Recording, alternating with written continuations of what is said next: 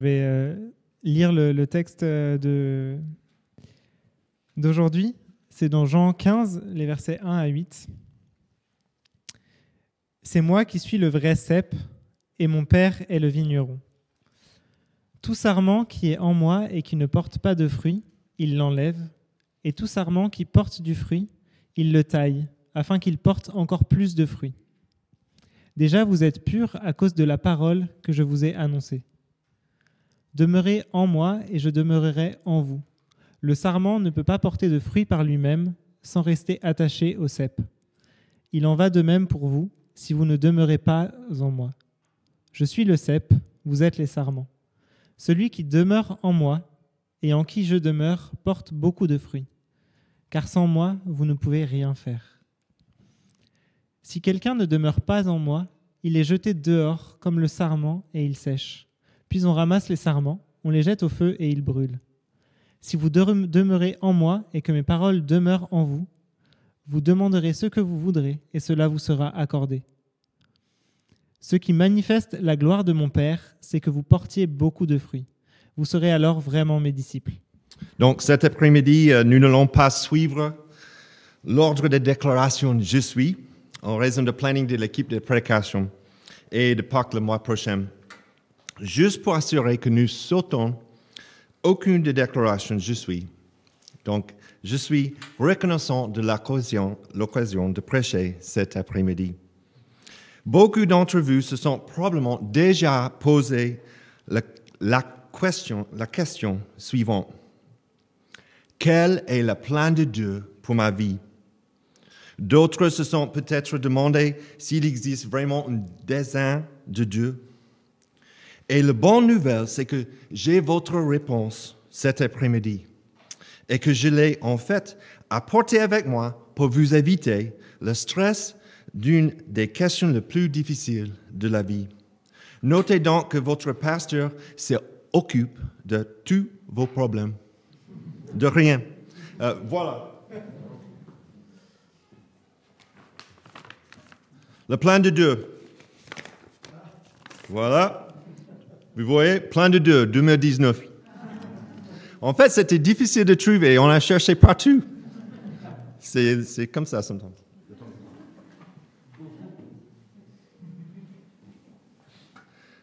Donc, pour être tout à fait clair, je ne dis pas que la réponse à tous vos problèmes se trouve dans une bouteille de vin. OK? C'est clair? Ou dans ce type de cépage. Ce que j'ai essayé de dire, c'est que le plan de Dieu, le dessein de Dieu pour votre, vie et leur réponse à vos plus grandes questions se trouve dans une vraie et véritable cep, Jésus. C'est vraiment une très bonne nouvelle pour vous et moi. Le plan de Dieu en Jésus change notre perspective. Ça change tout comment nous voyons ce vie sur terre. Il change la façon dont nous considérons, ainsi que nos voisins et le monde dans lequel nous vivons. Une vraie vie pleine de liberté et de joie ne se trouve pas dans la reconnaissance de soi ou dans nos réalisations, mais dans la performance d'un autre, Jésus, qui nous demande simplement le recevoir et lui répondre avec la nouvelle vie qu'il nous donne. En fait, pour la plupart d'entre nous, le voie à suivre, c'est de penser moins à nous-mêmes sans nous sous-estimer. Ici, dans Jean 15, 1 à 8, nous voyons le plan de Dieu pour la gloire de Dieu. Donc, demeurez en Jésus, le vrai cep, portez plus de fruits spirituels et construisez un treillis. Demeurez en Jésus, le vrai cep. C'est moi qui suis le vrai cep. Nous voyons dans l'Ancien Testament que Dieu a établi Israël pour être la lumière des nations et pour apporter la salut jusqu'aux extrémités de la terre. Cependant, encore et encore, ils n'ont pas suivi les commandements de Dieu. Aussi, dans l'Ancien Testament, Israël est appelé plusieurs fois la vigne. Donc, la vigne était un symbole d'Israël. L'historien juif Josephus a raconté qu'une grande vigne d'or étaient suspendues à l'entrée du temple. La porte qui donnait sur le bâtiment était, comme je l'ai dit, entièrement recouverte d'or, tout comme le mur qui l'entourait. Elle était en outre surmontée de ces vignes dorées, dont dépendaient des grappes de raisin aussi hautes qu'un homme. Jésus affirme clairement qu'il est la vérité. Il arrive sur la scène de l'époque et Israël est toujours en attente de Messie qui, qui viendra les sauver. Cependant, Jésus annonce aux disciples, Je suis la vraie vigne. Ne cherchez plus un sauveur en Israël, mais regardez moi. Ce qu'Israël n'a pas pu accomplir à cause de leur désobéissance, Jésus l'accomplira par sa vie, sa mort et sa résurrection. Jésus dit, je m'occupe de ton salut. Je suis ton sauveur.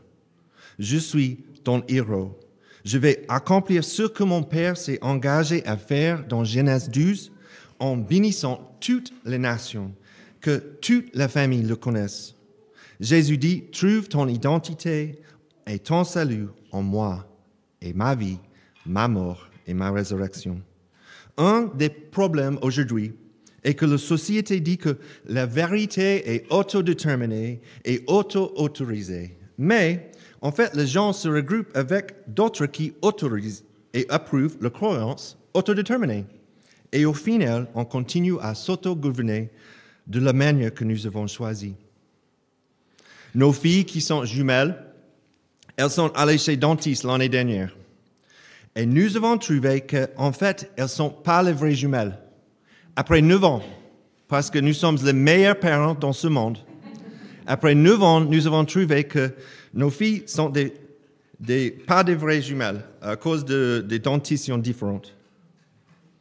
Nous avons trouvé la vérité. Beaucoup d'entre nous choisissent de croire en faux récits et un faux cep qui n'est pas vrai parce que nous ne prenons pas le temps pour nous-mêmes de découvrir la vérité. Jésus annonce à Israël que je suis la vérité Cessez de chercher votre salut dans autre chose que moi. Aussi en verset 1, et mon Père est le vigneron. Donc Jésus est le vrai cep, mon Père, Dieu, est le vigneron. Donc ce monde est son domaine, pas le nôtre. Seul le bon vigneron ne peut pas greffer, peut nous greffer dans le vrai cep. Jésus, par sa grâce salvatrice, notre problème que nous continuons à penser que nous sommes les vignerons. Nos plus grosses erreurs se produisent dans nos vies quand nous pensons que nous sommes propriétaires de nos vies. Nous reconnaissons avec notre bouche qu'on est sauvé par Dieu, seul au travers de Jésus seul, par son grâce seule, par la foi seule, mais nos actions enracinées dans nos motivations prouvent que nous continuons à essayer de gagner notre salut à l'approbation de Dieu. Verset 5. Vous êtes le serment. Donc, nous ne sommes pas le bon vigneron, nous sommes le serment. Avant d'être greffés dans la vigne, nous sommes spirituellement morts. Nous sommes comme des zombies. Le serment ne peut pas porter des fruits par lui-même sans rester attaché au cep. Et on ne peut pas produire des fruits partir d'une branche morte. Nous ne sommes pas nés avec la nature de la vigne ou du vrai cep, mais lorsque le Christ prend racine, nous commençons à hériter de la nature de la vigne et nous produisons des fruits spirituels. Donc, portez plus de fruits spirituels. Verset 8 et c'est le but de notre vie. Ce qui manifeste la gloire de mon Père, c'est que vous portiez beaucoup de fruits. Vous serez alors vraiment mes disciples. Israël a échoué, pas Jésus. Notre but ultime est de porter des fruits et de lui rendre gloire. Jean Calvin a dit qu'il n'y a rien que nous ne devions apprécier plus que le fait que nous glorifions le nom de Jésus, de Dieu. Les disciples sont envoyés dans le monde, comme l'était Jésus, pour poursuivre la tâche en son absence. Dans leur vie et leur ministère, ils reflètent donc le caractère de Dieu. Et il est glorifié lorsque les gens aperçoivent ce à quoi il ressemble vraiment. Alors qu'ils portent ce fruit, Jésus leur dit, vous vous montrez mes disciples. Nous voyons dans la Bible, il y a plusieurs types de fruits spirituels. Dans, dans l'Ancien Testament, nous voyons le fruit de justice sociale. Apprenez à faire le bien, recherchez la justice, protégez l'opprimé, faites droit à l'orphelin, défendez la veuve.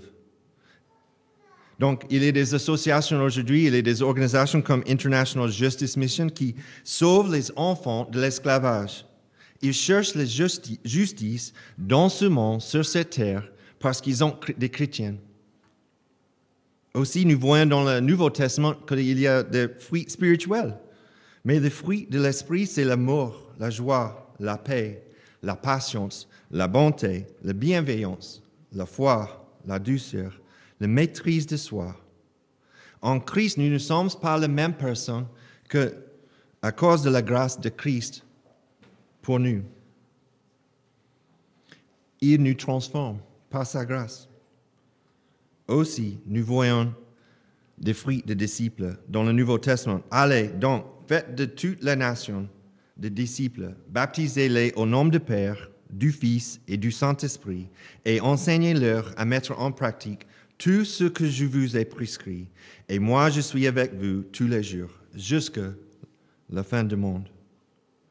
Donc, nous partageons les choses vraies, nous partageons les choses merveilleuses dans nos vies, nous partageons, les choses qu'on aime bien et on voudrait partager avec les autres. Quand nous étions à Marseille en 2002-2003, on, a étudié le français un peu et euh, on a rencontré quelqu'un, elle était chinoise, Lucia. Et après quelques mois, on a bien discuté avec elle et, et elle a dit un jour, si je connais la vérité, je vais proclamer à tout le monde. Je vais proclamer à tout le monde. Quelques semaines après, elle a pris une, confession de foi et puis elle a été baptisés. Ça, c'est la vie normale. Quand nous sommes des chrétiens, on partage la vérité. Alors, nous portons plus de fruits spirituels en demeurant en lui. Il y aura des saisons de taille afin que nous puissions continuer à nous débarrasser de notre ancienne nature pécheresse et des désirs et mauvaises motivations par la puissance du Saint-Esprit. Verset 2 tout serment qui est moi, qui porte pas de fruits, il enlève. Et tout serment qui porte des fruits, il le taille, afin qu'il porte encore plus de fruits. Jean Stott a dit que le ministère de Dieu, le Père, en tant que vigneron, est double. Le vigneron fait des choses pour s'assurer qu'il aura le plus de fruits possible. En hiver, il coupe les branches sèches et fanées, et en printemps, il enlève le rang et le pousse inutile des branches. Donc Dieu utilise la taille pour nous, pour notre transformation.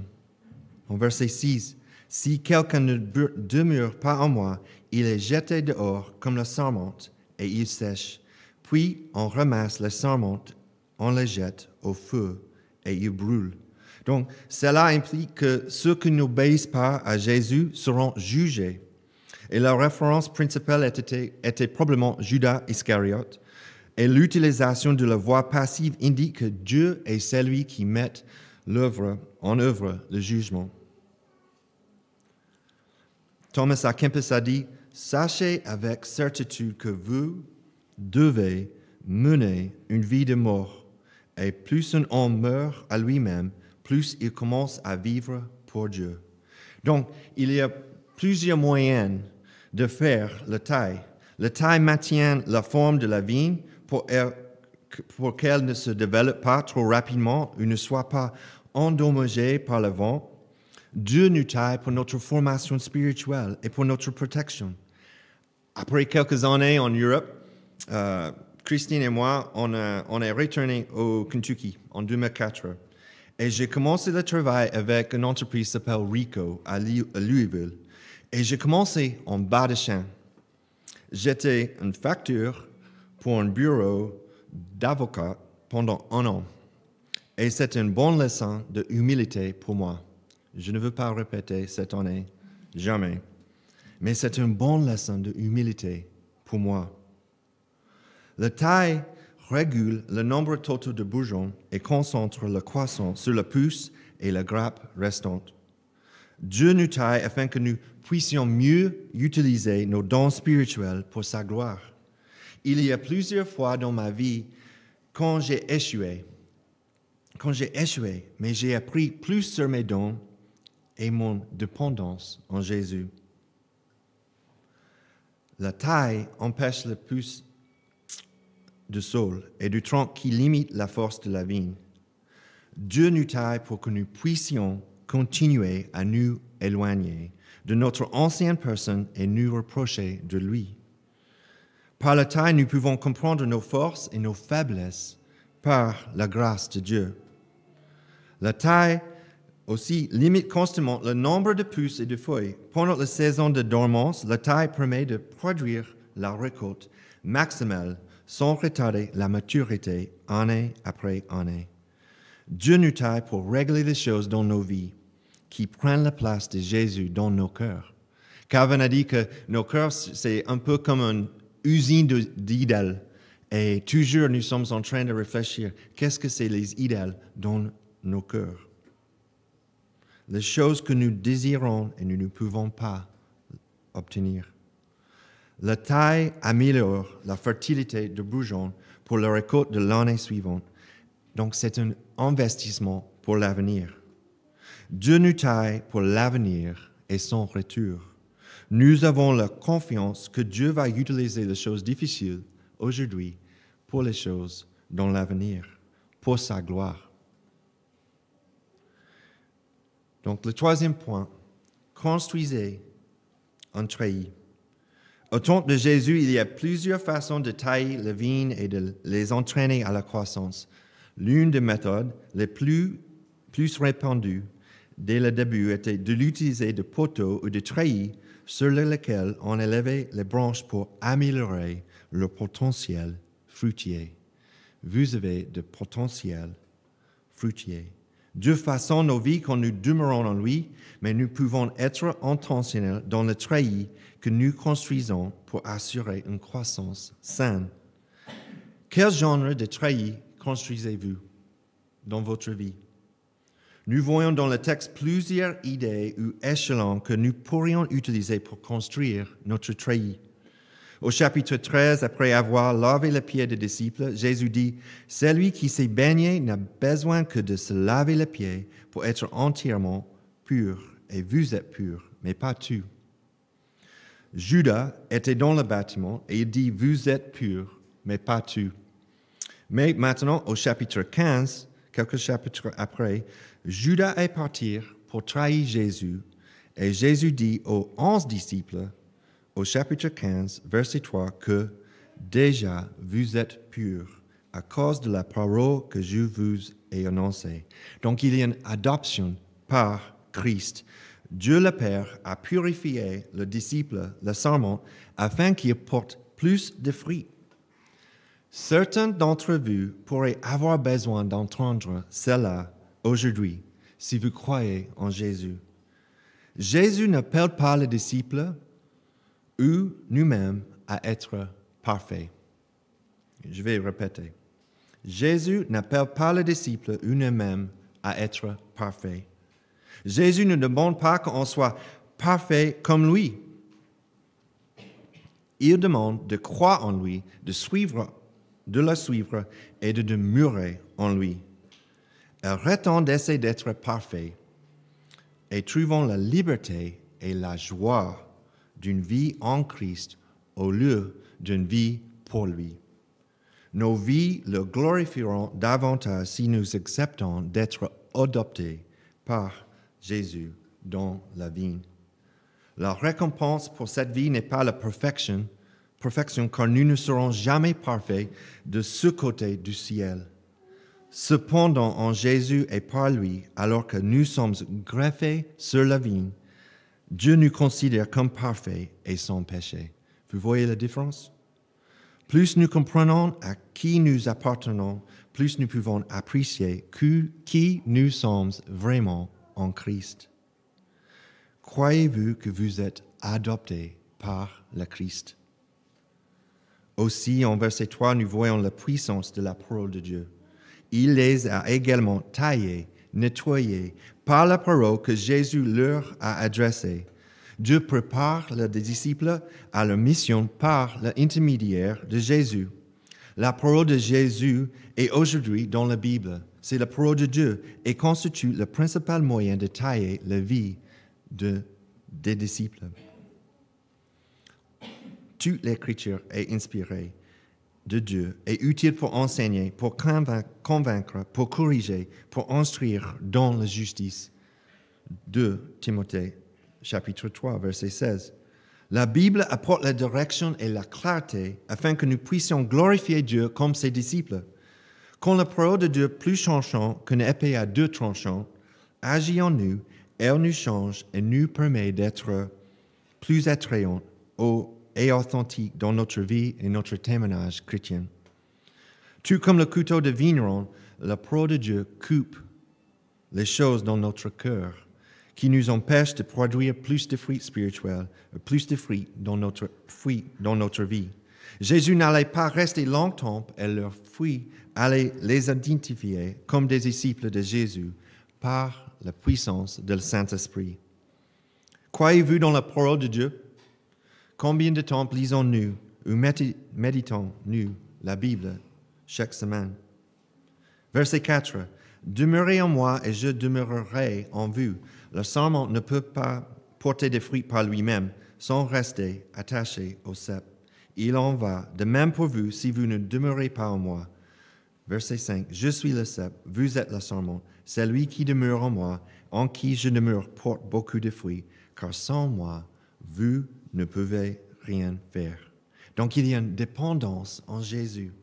La dépendance continue au Sauveur vivant, la communion avec lui par l'Esprit Saint et la soumission en toutes choses sont les caractéristiques d'une vie qui glorifie Dieu, car elle porte des fruits. Jésus établit ici un parallèle entre notre séjour et son séjour dans le Père. Une relation caractérisée par l'obéissance. Pour demeurer, il faut obéir. La marque d'un cœur qui demeure n'est pas seulement un sentiment qu'on trouve notre zen, mais une conscience claire devant Dieu et devant l'homme. C'est le fait de permettre aux paroles de Jésus de rester en nous. Cette obéissance n'est pas une chose triste, une interdiction. Je vous ai dit cela pour que ma joie soit en vous et que votre joie soit complète. Donc c'est une joie. Se soumettre en Christ n'est pas une épreuve non plus. C'est plutôt la voie de la libération. C'est pourquoi elle apporte la joie, la joie de la présence de Christ qui jaillit dans nos cœurs. Le serment trouve la vraie vie lorsqu'il est attaché à la vigne. Séparé, il meurt. Mais quand nous demeurons en Christ, nous produisons des fruits. Donc nous devons faire preuve de sagesse, mais j'ai trouvé que jeûner, c'est-à-dire sauter un repas, ou bien un jeûne intermittent, intermittent, ou bien le jeûne de l'alcool, ou de la technologie est une bonne occasion de trouver ma confiance en Christ et non dans la technologie, la nourriture ou bien la boisson. Je voudrais trouver mon dépendance en Christ seul. Verset 7. Si vous demeurez en moi et que mes paroles demeurent en vous, vous demanderez ce que vous voudrez et cela vous sera accordé. Donc nous voyons une vie de prière. Au verset 7, Jésus établit un lien entre une vie de prière efficace et la fructification. Lorsque nous, demeurons en Christ, nous comprenons mieux le dessein de Dieu pour notre vie et celle de ceux qui nous entourent. Et ce désir ardent de notre cœur s'aligne sur ses préoccupations célestes. Nos prières sont donc demandées et sollicitées selon sa volonté. La prière est cruciale pour l'efficacité de la mission du peuple de Dieu. Malheureusement, la vérité de beaucoup d'églises et beaucoup de chrétiens est que nos vies de prière sont inexistantes, sont nulles. Jean 4, verset 2, vous n'avez pas parce que vous ne demandez pas à Dieu. Cependant, la prière n'est pas une formule magique que, bon, on va prier pendant la célébration et on va voir qu'est-ce que s'est passé. Ou on va prier juste avant l'église de maison ou notre groupe de croissance et comme ça, on va avoir une, bonne euh, réunion. Non, ce n'est pas, pas ça du tout. Lorsque nous nous mettons en conformité avec sa volonté et que, nous partageons ouvertement notre désir ardent pour le monde, la prière nous change et change la vie autour de nous. Autour de nous. Dans l'œuvre de la mission, l'Église avance à genoux ça, c'est pourquoi nous avons des prières mensuelles. Ça, c'est pourquoi, au sein des groupes de croissance, nous avons des prières. Aussi, dans un monde connecté, une chose qui peut réduire notre dépendance à la technologie et divertissement et à l'activité de se débrancher de temps en temps, et c'est le silence et la solitude. Peut-être pour 24 heures, peut-être pour le matin, peut-être pour dimanche, dimanche matin. Mais comment nous pouvons débrancher de temps en temps juste pour prendre des silences, la solitude avec Jésus?